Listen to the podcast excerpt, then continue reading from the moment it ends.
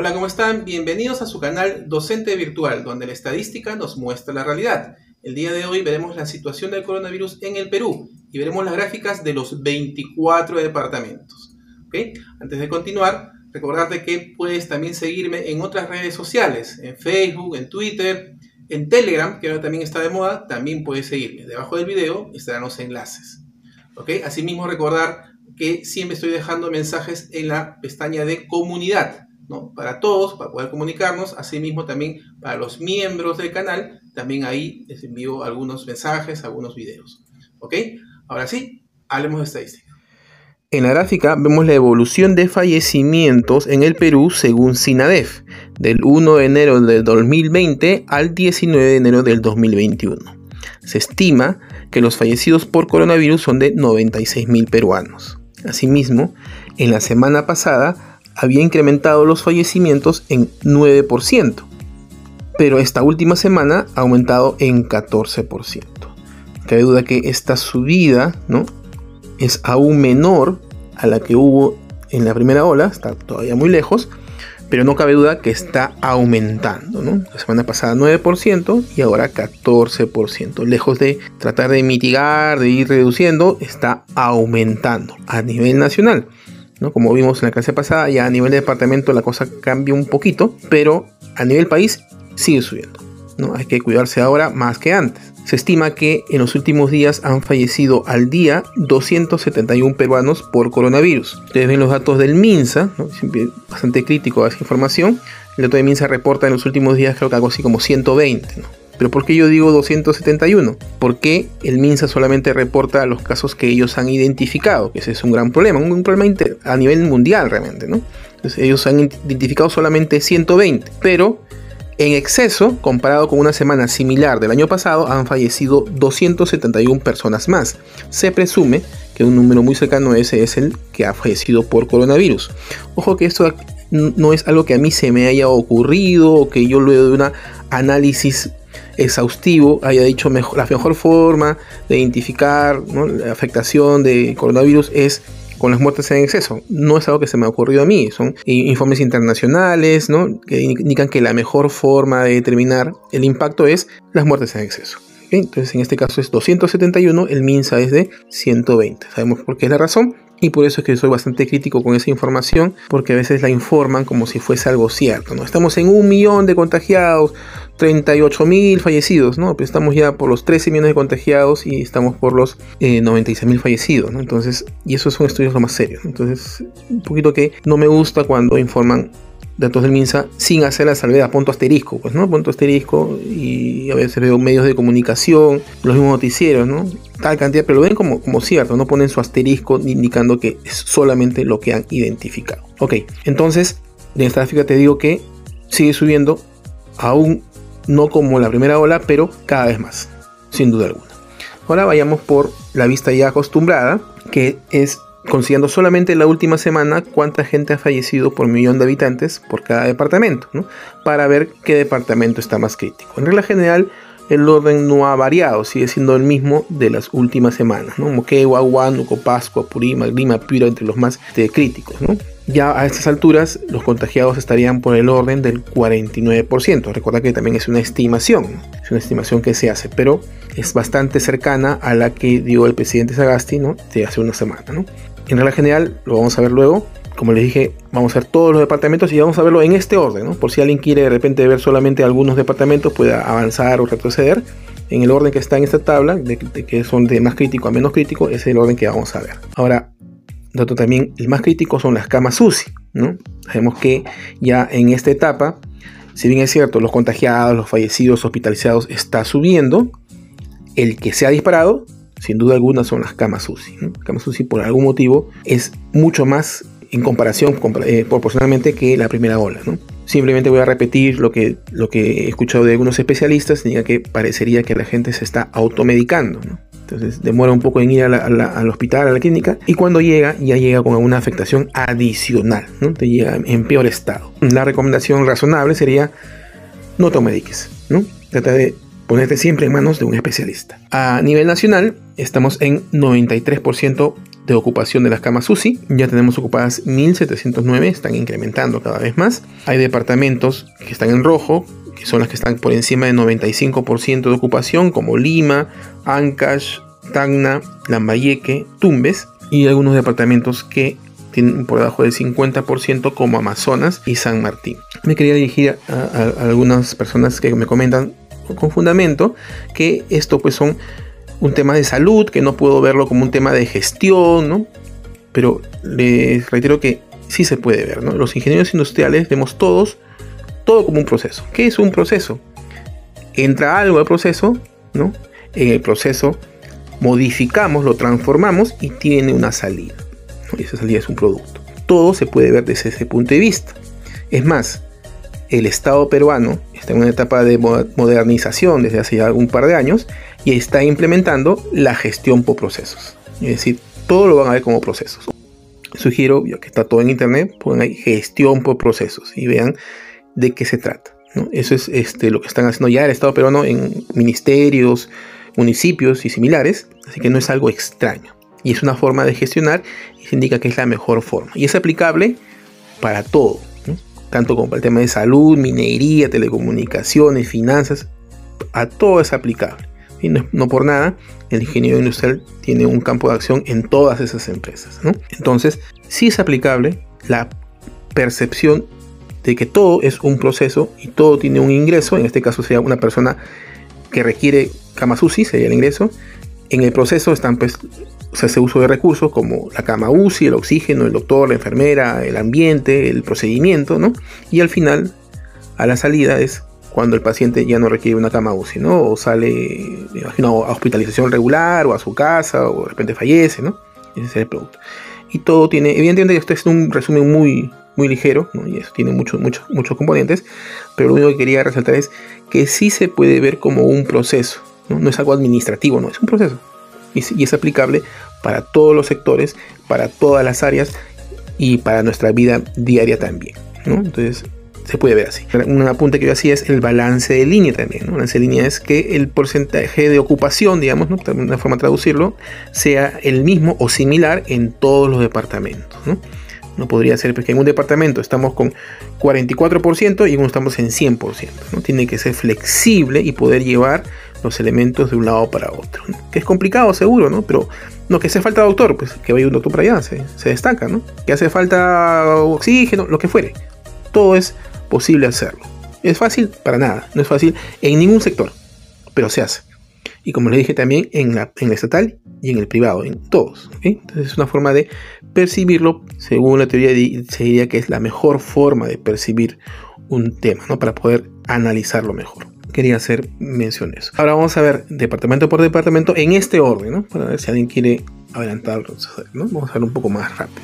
El departamento más crítico era Moquegua. Como vemos, y habíamos comentado, tuvo una subida y ahora está haciendo una meseta en esta última semana ligeramente ha disminuido 2%.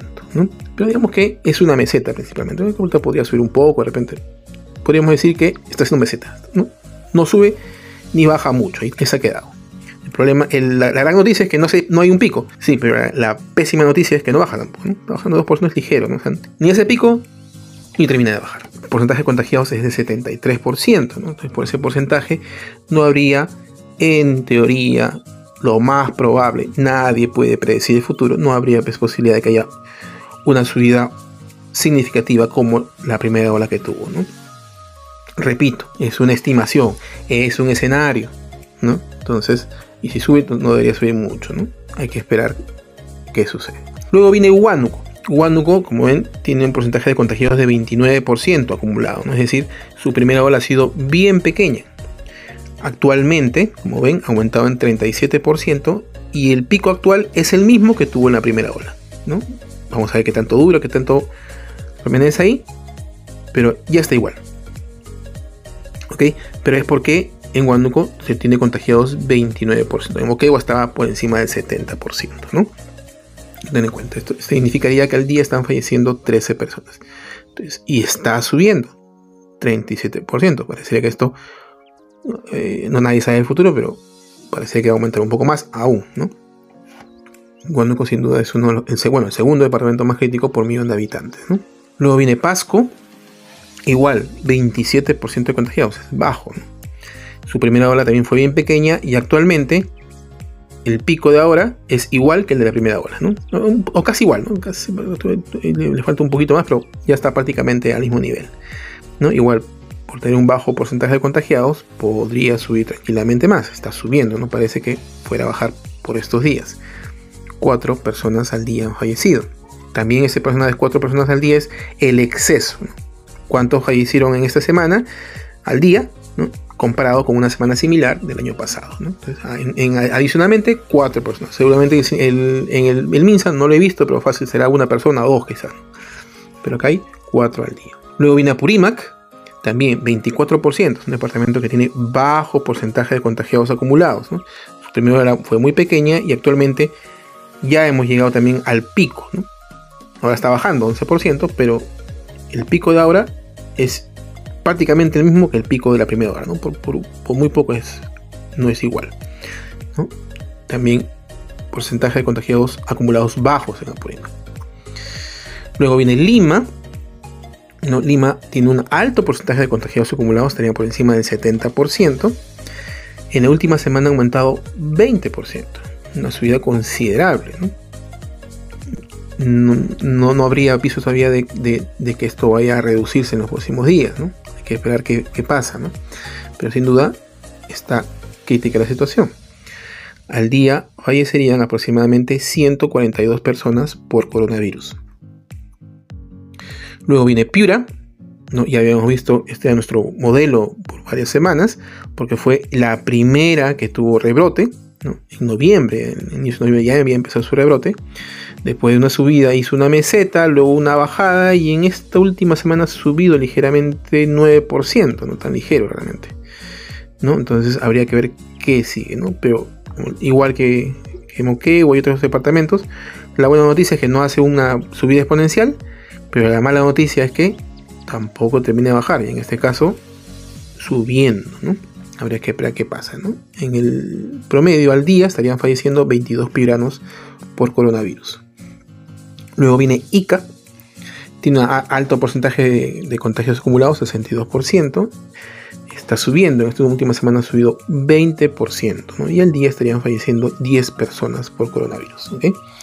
Vamos avanzando rápido. Junín, subiendo 25% en esta última semana, tiene contagiados 32%. Habría que ver qué tanto más crece.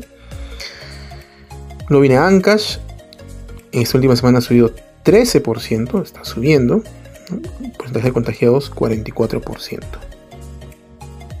Luego viene Arequipa, tiene un alto porcentaje de contagiados, 52% acumulados. Está subiendo, una pendiente de 15% en esta última semana. 15 personas habrían fallecido al día. Está subiendo, eh, hay, que, que ver qué tanto más sube y se hace una meseta. Luego viene Tacna, crecido 65%, ¿no? Un porcentaje parece bastante, pero como es un departamento pequeño, eso significaría que estarían falleciendo al día 3 personas por coronavirus, que para el tamaño es representativo. Contagiados 38%.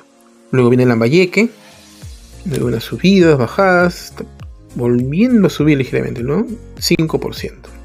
Luego Puno, luego una subida, está bajando a un 8%. Luego Tumbes, Luego una subida que tuvo bajó y está volviendo a subir, un 33%. Pero también al ser un departamento pequeño, eso significaría un fallecido al día por coronavirus, estimación. Luego la libertad, ¿no? También subió, ¿no? Cercanamente bajó y vuelve a subir, ¿no? 7%. ¿no? hay nada exponencial, pero tampoco termina de bajar. Ayacucho también había subido, había bajado y vuelve a subir, ¿no? 10%. Aquí es uno de los departamentos que tiene más bajo porcentaje de contagio, ¿no? 18% acumulado. Aquí tranquilamente podría subir, ¿no? Luego viene Cusco. Esta última semana ha subido 19%, aunque en estos 2-3 días ha bajado, ¿no? Pero hay que, ver, que ver cómo evoluciona. Luego viene Huancavelica, también había subido, ha bajado esta semana 5%. Habría que ver cómo evoluciona. Cajamarca también está ligeramente bajando un 1% y estarían falleciendo al día por coronavirus 3 personas. Luego Loreto. Luego esta subida que tuvo ha bajado. Y ahora ha bajado 15% y ahora estaría falleciendo una persona al día por coronavirus. Reforzar la idea, ¿no? Donde se tiene 80% de anticuerpos es en el distrito de Iquitos y algunos distritos de alrededor, ¿no? Pero Loreto, incluida la provincia ¿no? de Mainas, hay zonas que todavía están con un muy bajo porcentaje de contagiados. Entonces hay que diferenciar, ¿no? A veces puede, no en Loreto hay un problema, bueno, será Loreto probablemente en otra parte de Iquitos, ¿no? Acá en Iquitos, bueno, cuando veíamos gráficos de Iquitos, había sido, parece por demasiado desorden, ¿no? demasiado descuido, entonces habían subido ligeramente, pero volvió a tomar, ¿no? Similar a Loreto. Luego Amazonas, 14% de contagiosos acumulados bien bajo, ¿no? y ahora luego una subida que ha tenido no está empezando a bajar, 17% y ya actualmente está en el mismo niveles de fallecidos que en una semana similar del año pasado, por eso acá dice cero, quiere decir que se estima que estarían falleciendo cero personas por coronavirus.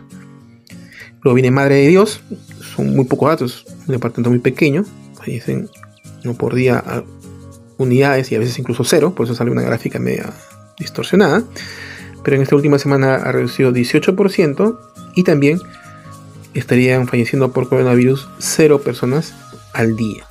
Luego viene San Martín, también una subida y ha, bajado, ¿no? un 6% ha bajado en la última semana y estarían de manera estimada falleciendo por coronavirus 0 personas. Y por último, Ucayali, ha bajado, ha subido ligeramente un 1%, pero al final en sumas y restas, en esta última semana habría fallecido cero personas, ¿no? Vale aclarar que se ve claramente que en las semanas anteriores sí había subido, ¿no? Hay una subida, pero ha estado bajando y, este, bueno, ahora ya es cero. Cuando digo cero puede ser 0.2, pues, 0.3 al día, ¿no? A la semana, eso podría ser una persona a la semana, ¿no? Pero acá como tratamos de siempre vemos con promedios diarios, pues sale cero. Esas son las gráficas que tenemos que ver hoy día. Quiero agradecer a todas las personas que están auspiciando mi canal. Y para los que aún no lo hacen, informarle que tienen dos formas. Uno es en el YouTube. Debajo del video verán un botón de unirse. Te invito a que des clic para que puedas informarte.